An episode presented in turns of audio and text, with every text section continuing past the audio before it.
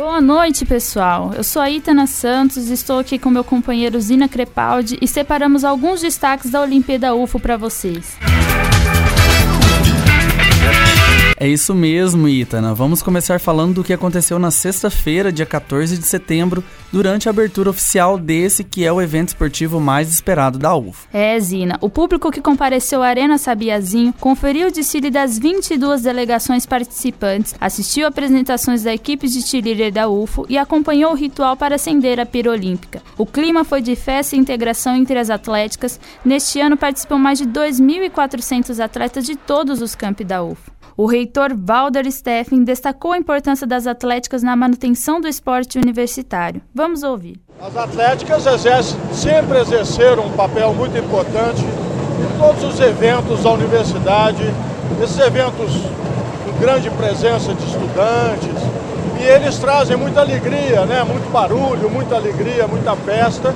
Eu acho que tudo isso ajuda a impulsionar o esporte o reitor tem razão. E no sábado e domingo, os jogos de futsal, futebol de campo, basquete, handball, vôlei, peteca e tênis de campo marcaram o primeiro final de semana da competição.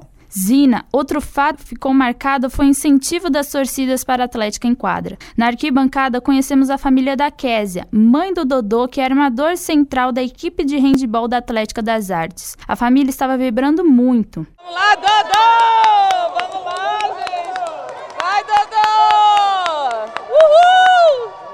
É o negão! É, meu amigo, parece que o apoio da família deu certo mesmo. A Artes venceu a fisioterapia por 24 a 20 num jogo acirrado e garantiu uma vaga para as quartas de final do handball masculino. Ita, esse apoio da torcida é fundamental, ainda mais numa competição do tipo mata-mata, e isso pode ser um fator decisivo. O coordenador da divisão de esportes e lazer da UFA, Adilson Henrique, avalia que essa novidade na Olimpíada de 2018 deixou as disputas mais acirradas. Foi uma, uma necessidade que surgiu da gente mudar o sistema de disputa, né, mesmo as questões financeiras que a, que a U tem passado.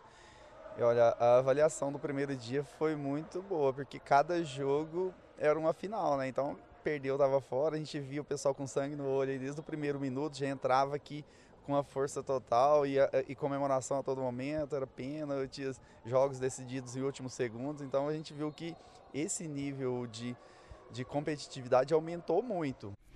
Estavam previstos para este último fim de semana cerca de 140 jogos, e pela primeira vez não houve nenhum WO nas modalidades coletivas na fase das pré-oitavas e oitavas. E o grande destaque desse fim de semana foi a torcida.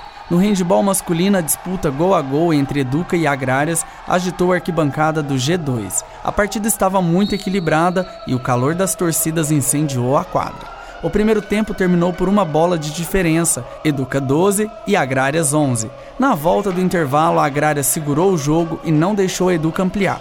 A decisão da partida veio nos últimos minutos. Resultado final: Educa 23, Agrárias 18. E no futsal, uma das modalidades mais acirradas da competição, por incrível que pareça, teve goleada, tanto no masculino quanto no feminino. Os meninos da Engenharia de Uberlândia balançaram a rede 11 vezes no jogo contra o Odonto, que não conseguiu marcar. No feminino, outra equipe que enfrentou dificuldade para marcar foi a Exatas, que perdeu para a Agrárias de 16 a 0. Impressionante mesmo, Ítana. E na última disputa do basquete masculino por uma vaga das quartas de final, o destaque foi a torcida da Atlética Biológicas, que não abandonou o time, mesmo perdendo, continuou cantando até o final. A partida terminou com um placar de 71 para Educa e 27 para Biológicas. A equipe laranja e azul passou para a próxima fase. Nesse primeiro fim de semana da Olimpíada UFO, vimos que o nível da competição está altíssimo. É, Ítana, e as próximas rodadas prometem ser mais emocionantes emocionantes. E um lembrete para os nossos ouvintes: no sábado que vem, dia 21, os jogos coletivos terão uma folga, mas acontecerão as modalidades individuais. A disputa da natação acontece no Berlândia Tênis Clube a partir das 8 da manhã. E ainda rola às 10 horas o judô no G1 no campus Educação Física. E lá no Acrópole tem a disputa de e-games a partir das 11 da manhã. Então fica o convite para você, ouvinte da Rádio Universitária, para prestigiar a Olimpíada Universitária da UFO. É, Zina, nosso tempo está chegando ao fim, mas segunda que vem nós do Arquibancada UFO voltamos com os melhores momentos da Olimpíada Universitária para você. Com certeza vamos ter muito o que conversar, Itana. Boa semana para todos e até lá.